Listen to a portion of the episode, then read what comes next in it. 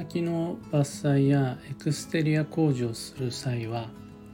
有機暦を利用した計画がおすすめです。おはようございます。有限会社西企画西俊久です。運をデザインする手帳有機暦を群馬県富岡市にて制作しています。このラジオでは毎朝10分の暦レッスンをお届けいたします。今朝は暦とエクステリアお庭の手入れ計画というテーマでお話を。今日が東京都千代田区での鑑定会につき録音での配信となります。今頃は電車で向かってる最中です、えー、有機暦を用いてエクステリアの手入れ計画を立てる場合要点となるのは3つです。1つ目が暦のことなど無視すべき作業。2つ目が暦は関係ないよっていう作業。それと3つ目暦が関係してくる作業。つまり運の吉凶っていうのを意識した方が良い作業。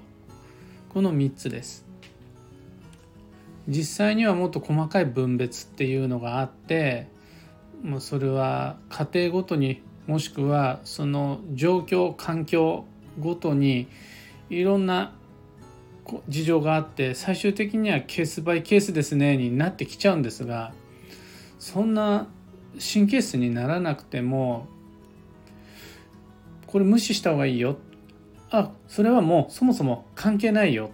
そしてこれに関しては関係あるよ。の3つの分別対別っていうのができていれば十分に有機暦を使って誰でもお手入れ計画を立てることができます。というわけでそれぞれ3つの要点っていうのを簡潔に説明してまいります。1つ目の暦のことなどもう無視した方がいいですっていう作業に関して厳密に言うと無視することで今日は強作用を持ちます基地を逃してしまうこともありますでもそんなことなんてどうでもいいから無視してくださいっていうのがですね不具合や問題への対処に関してです。例えば台風の影響によって壁が崩れちゃった。そういう壁の修復は暦をもう閉じてなるはやでやっちゃいましょう。また樹木の病気とか腐敗などによってもう倒れる恐れがあるっていう木があった。これを伐採しましょうもしくは抜根してしまいましょうっていうふうになった場合もその腐敗倒壊の恐れを放置しておくことの方がリスク大です。あとは洪水によって土砂がゴミが 玄関前に押し寄せてしまったなんていうそういったものの撤去も完全に暦をもう閉じて時期が方位がって言ってないで迅速に対応してしまう方が運が良いです。これみんな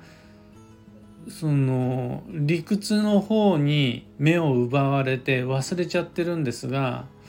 目の前の問題ある状態が長引くほどにそれが発する強作用っていうのは大きくなっていきます。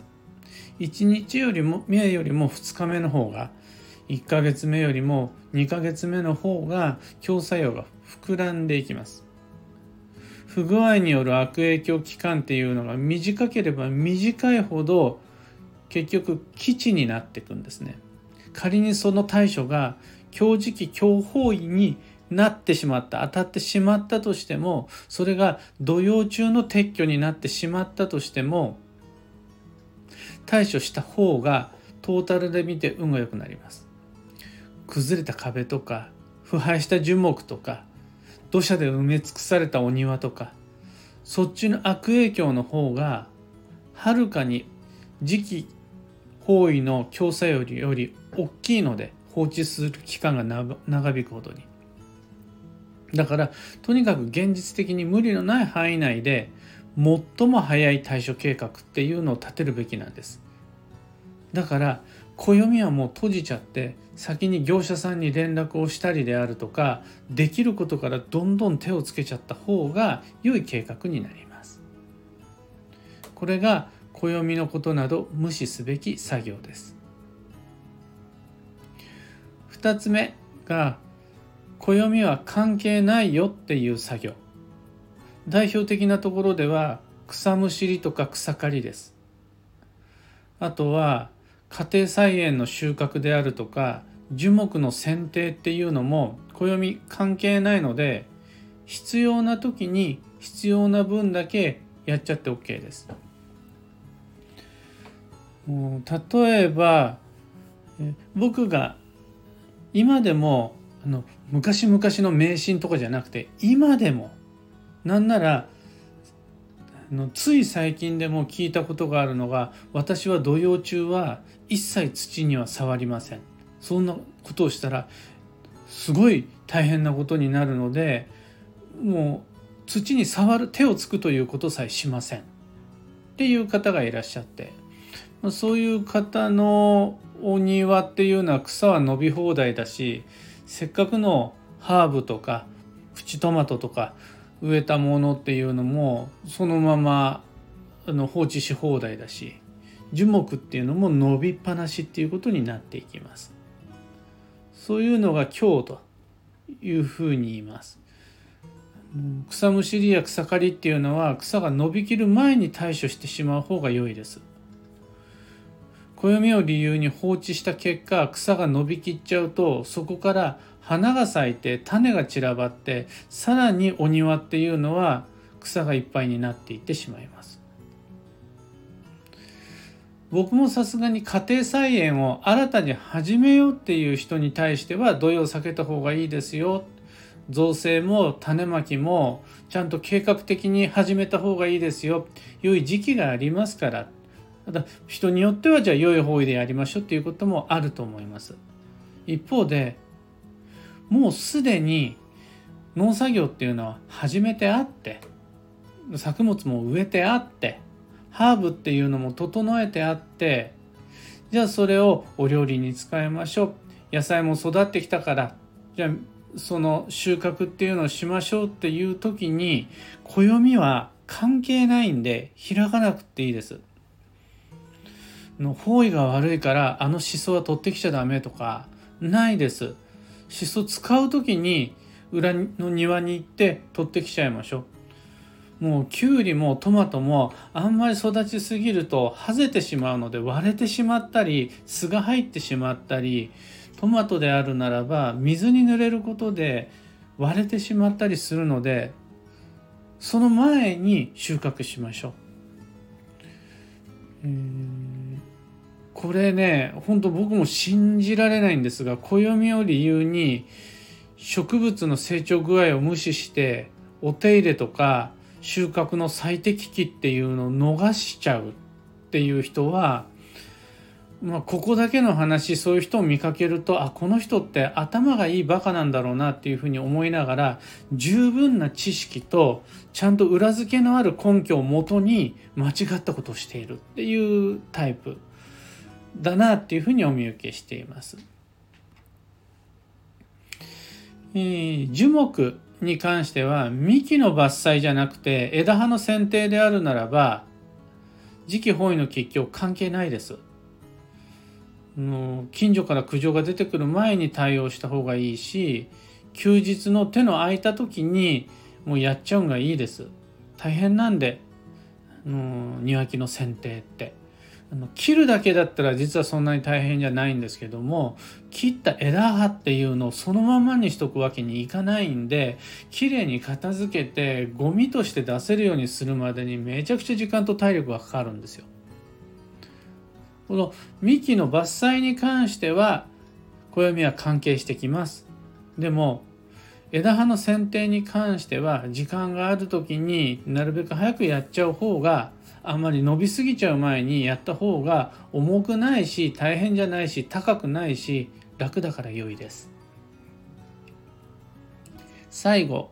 暦が関係してくる作業つまりあの有機暦を開いて計画を立てる一番の腕の見せ所に関してなんですが主に土曜が関わってきます。樹木の伐採も新たな樹木の植樹も門扉とか塀とか外水道とかカーポートとかの新設取り壊しも基本的には土曜を避けた計画っていうのが基地です。まず最初に土曜の有無っていうのを確認して家族と相談したり業者さんに問い合わせたりするのが良いです。さらに腕で抱えられないほど太い幹の樹木とか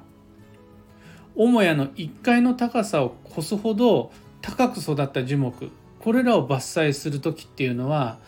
どちらももう大木というふうに認定されるので土曜を避けるだけじゃなくて基地時期基地方位での切り倒し撤去抜根あの根を抜くっていうのが基地です。